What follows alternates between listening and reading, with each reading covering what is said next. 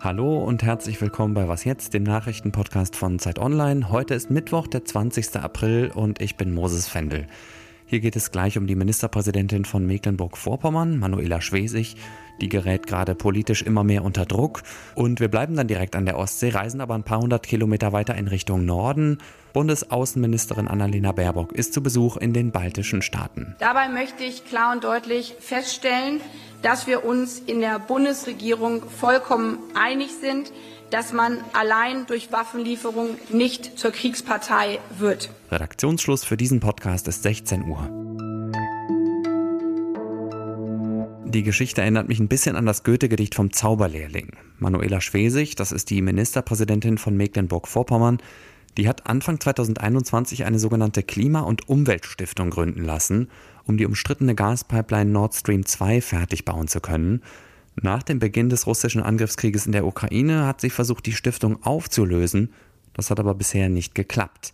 Schwesig wird also die Geister, die sie gerufen hat, offensichtlich nicht mehr los und das bringt sie jetzt auch politisch immer mehr unter Druck.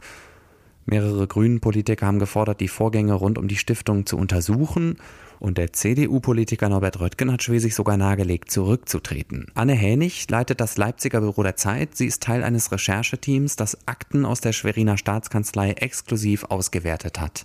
Hallo Anne. Hallo, grüß dich. Lass uns erst noch mal einen Schritt zurückgehen. Warum ist diese Stiftung damals gegründet worden und was war daran so problematisch? Ja, da müssen wir zurückgehen ins Jahr 2020. Ähm, damals war die Gaspipeline Nord Stream 2 so gut wie fertig gebaut. Es fehlten noch einige, ich glaube so um, um die 100 Kilometer.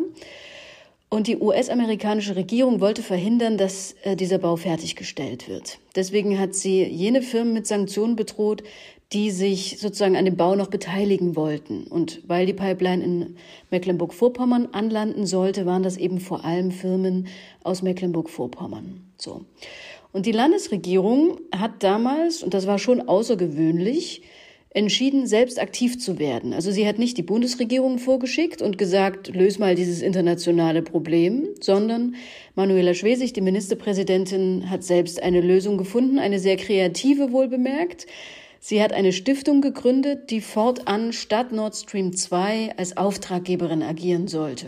Mit dem Hintergedanken, dass dann ja nur noch die Stiftung sanktioniert werden kann und nicht mehr die Firmen sanktioniert werden können. Und der Landtag hat das beschlossen, ohne jede Gegenstimme, muss man sagen. Also nicht nur die SPD war dafür, auch die Linke, auch die CDU.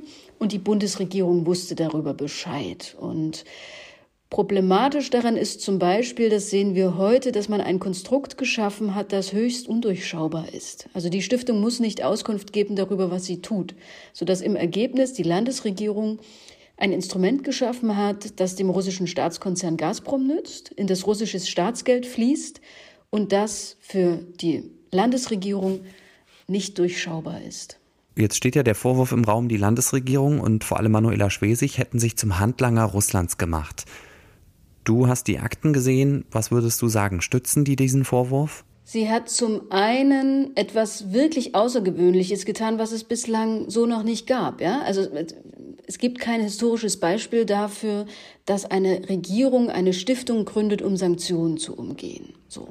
Die Akten zeigen, dass es eine sehr enge Zusammenarbeit gab, dass Nord Stream 2 teilweise unverschämte Forderungen erhoben hat, etwa einen Mithörer in Gespräche mit der Presse zu schleusen. Darüber hat die Welt schon berichtet. Auch drängte Nord Stream 2, das haben wir recherchiert, sehr frühzeitig auf einen schnellen Genehmigungsprozess. Das tun sich ja auch andere Firmen, muss man sagen.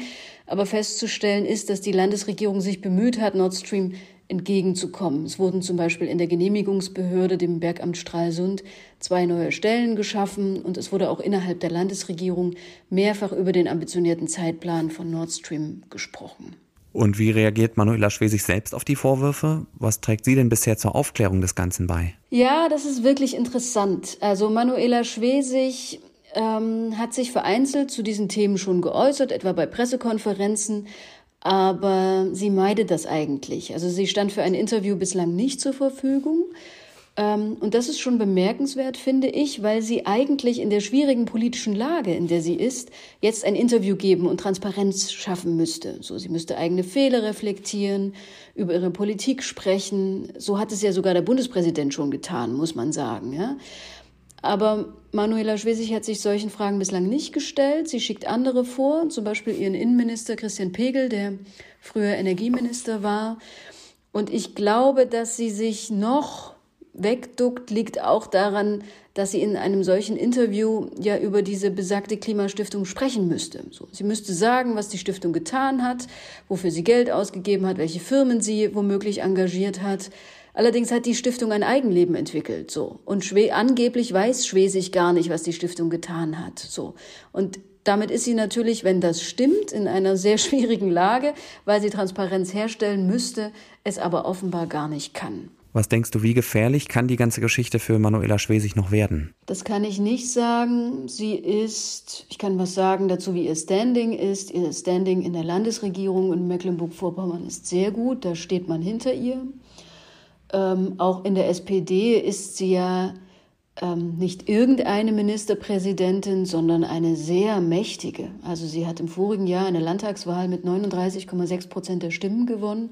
Das war ein sensationelles Ergebnis. Ähm, sie ähm, ist gut vernetzt innerhalb der SPD. Ähm, ich, wenn ich die Leute, die sie gut kennen, richtig verstehe, dann will sie auch sehr gerne an der Macht bleiben. Sie ist nicht machtmüde und ich glaube, sie wird versuchen, das auszusitzen. Sicher wird sie nicht durchkommen, ohne sich nochmal umfassend zu erklären. Aber ich glaube, sie wird versuchen, im Amt zu bleiben und mal gucken, ob das klappt. Danke, Anne. Estland, Lettland, Litauen, zusammengefasst die baltischen Staaten. Annalena Baerbock, die Bundesaußenministerin, ist dort seit heute zu Gast, um sich mit ihren baltischen AmtskollegInnen zu treffen. Anlass und Hauptthema des Besuchs ist der russische Krieg in der Ukraine. Die baltischen Länder sind da ja schon rein geografisch näher dran als wir. Sie haben aber auch historisch schmerzhafte Erfahrungen mit russischer bzw. sowjetischer Besatzung gemacht. Und die Reise der Außenministerin begleitet Zeit-Politikredakteurin Samia Shafi, mit der ich jetzt sprechen kann. Samia, du bist gerade noch in der lettischen Hauptstadt Riga, richtig? Genau, hallo Moses. Was ist dein erster Eindruck von dieser Reise mit Annalena Baerbock? Der erste Eindruck ist, äh, wie du gesagt hast, äh, Lettland und das Baltikum sind näher dran an diesem Krieg und an dieser Krise. Das spürt man hier. Äh, hier sind überall ukrainische Flaggen, also allgegenwärtig, wirklich nochmal äh, viel, viel mehr, als man das in Deutschland sieht. Auch vom Außenministerium eine ukrainische Flagge neben der äh, lettischen und der deutschen. Und entsprechend ist, ist hier auch die Erwartungshaltung, glaube ich, einfach groß, äh, was deutsche Hilfe in, dieser, in diesem Krieg angeht. Was genau erwarten die Menschen im Baltikum denn von Deutschland und wie werden wir dort im Moment wahrgenommen? Man fragt sich, warum Deutschland so zögerlich ist. Das ist auch eine Frage, die Annalena Baerbock sofort gestellt wurde von einem lettischen Journalisten des lettischen Fernsehens. Warum wartet Deutschland denn so lange? Warum liefert Deutschland denn keine schweren Waffen? Wird es denn jetzt endlich schwere Waffen liefern? So in dem, äh, in dem Sinne wird gefragt. Also man erwartet mehr von Deutschland. Der Außenminister Lettlands hat sich diplomatisch geäußert, ähm, hat gesagt, Deutschland ist ein sehr verlässlicher Partner. Deutschland tut ja auch schon viel. Es gibt aber eben noch viel mehr zu tun. Du sagst, dass Baerbock mehr erklärt, als irgendwelche konkreten Zusagen zu machen. Lass uns zu dem Thema doch mal kurz reinhören, was Baerbock heute Mittag bei einer Pressekonferenz mit ihrem lettischen Amtskollegen Edgars Rinkewitsch gesagt hat. Andere Partner liefern jetzt gepanzerte Fahrzeuge. Ich möchte hier und deutlich sagen, das ist auch für uns kein Tabu, auch wenn es in der deutschen Debatte manchmal so klingt. Aber kurzfristig ist bei uns nichts vorhanden, was wir jetzt wirklich schnell und unverzüglich liefern können. Das klang so ein bisschen resigniert fast. Sie hat gesagt, deswegen würde jetzt ein Ringtausch gemacht. Also wer auch immer Panzer liefern könne, möge sie liefern. Und äh, man versucht dann diese Panzer wiederum zu ersetzen in den Ländern, die eben schnell liefern können. Also das war so eine Ankündigung. Und zweiter großer Kritikpunkt an Deutschland natürlich, ne, die Abhängigkeit von russischem Gas. Hat sie gesagt, äh, alle Weichen sind auf Komplettausstieg gestellt und äh, man bemühe sich nach Kräften, jeden Tag voranzukommen, die Abhängigkeit ähm, vollständig zu beenden. Das beginne bei Kohle, dann äh, Öl und äh, am Ende dann eben auch das Gas. Aber wie schnell das geht, hat sie natürlich nicht gesagt. Danke, Samia. Und gute Reise auch für dich. Vielen Dank, Moses. Dass der Wikileaks-Gründer Julian Assange in die USA ausgeliefert wird, ist heute wieder ein Stück wahrscheinlicher geworden. Ein Gericht in London hat einen Beschluss zur Auslieferung erlassen. Dem muss jetzt nur noch die Justizministerin Priti Patel zustimmen. Assange hat geheime Dokumente über die Kriege in Afghanistan und dem Irak veröffentlicht. Wenn er tatsächlich ausgeliefert wird, droht ihm in den USA eine lebenslange Haftstrafe. Das letzte Wort ist aber noch nicht gesprochen, denn Assanges Anwälte haben jetzt erstmal vier Wochen Zeit, um Einspruchsgründe bei der britischen Justizministerin vorzubringen. Falls sie der Auslieferung zustimmt, gibt es nur noch ein Mittel. Assange bzw. seine Anwälte können dann noch Berufung vor dem obersten Gericht einlegen. Das Thema ist also noch nicht durch, deswegen belasse ich es hier heute auch bei so einer kurzen Meldung. Sie können sich aber darauf verlassen, dass wir von was jetzt, wenn es tatsächlich soweit ist, das Thema auch nochmal ausführlich behandeln. Die Partei Die Linke kommt nicht so richtig zur Ruhe, denn nach nur etwas mehr als einem Jahr im Amt ist eine ihrer beiden Bundesvorsitzenden, Susanne Hennig-Welsow, zurückgetreten. Sie kennen sie vielleicht noch als die Frau, die dem Thüringer Kurzzeitministerpräsidenten Thomas Kemmerich mal einen Blumenstrauß vor die Füße geworfen hat. Damals war sie noch Fraktionsvorsitzende im Thüringer Landtag.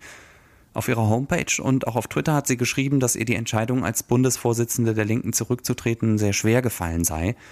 Begründet hat sie sie einerseits mit ihrer privaten Situation und ihrer Familie, sie hat aber noch einen zweiten Grund genannt, und zwar wie ihre Partei, also die Linke, mit Sexismus umgehe. Da gebe es, Zitat, eklatante Defizite. Letzten Freitag hat der Spiegel über mutmaßliche Fälle von sexualisierter Gewalt bei der hessischen Linken berichtet. In ihrer Rücktrittserklärung schreibt Hennig Welso jetzt, ich entschuldige mich bei den Betroffenen und unterstütze alle Anstrengungen, die jetzt nötig sind, um aus der Linken eine Partei zu machen, in der Sexismus keinen Platz hat. Was noch? Kennen Sie Kurashiki? Keine Angst, ich kannte diese Großstadt im Südwesten von Japan bisher auch nicht. Ich komme auch nur drauf, weil dort eine zwei Meter lange Python entlaufen ist. Oder vielleicht sollte ich besser entschlängelt sagen. Ein japanischer Fernsehsender berichtet, dass der Besitzer der Schlange sie mit dem Auto von einem Freund abgeholt hat. Der wiederum hatte ein paar Tage lang auf das Tier aufgepasst. Jedenfalls war die Python plötzlich weg, als ihr Herrchen sie aus dem Auto in die Wohnung bringen wollte. Er hat sich dann an die Polizei gewandt und die hat die Menschen in der Stadt zu erhöhter Vorsicht aufgerufen. Falls Sie uns in Japan oder vielleicht sogar in Kurashiki hören sollten, kann ich Ihnen Folgendes sagen. Pythons sind zwar ungiftig, aber deswegen nicht unbedingt ungefährlich. Sie sind nämlich Würgeschlangen, also sie töten ihre Opfer, Vögel oder kleine Säugetiere, indem sie sie umschlingen. Aber natürlich wünsche ich allen Menschen, die was jetzt hören, dass sie niemals einer Python begegnen. Das war es auch schon wieder von Was jetzt an diesem Mittwochnachmittag. Morgen früh ist Fabian Scheler wieder dran.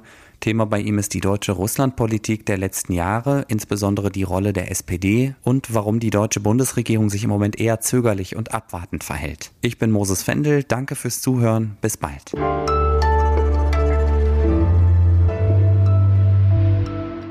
müssen da noch mal einmal ansetzen, weil mhm. wenn der Podcast online geht, ja, dann ist, ist ja bei toll, uns ne? schon 17 Uhr. Ich denke, dann ist das Nachmittagsprogramm schon vorbei. Ich kann sagen, also, sie hat heute einfach noch viele Gespräche in Riga und fährt dann morgen nach Tallinn.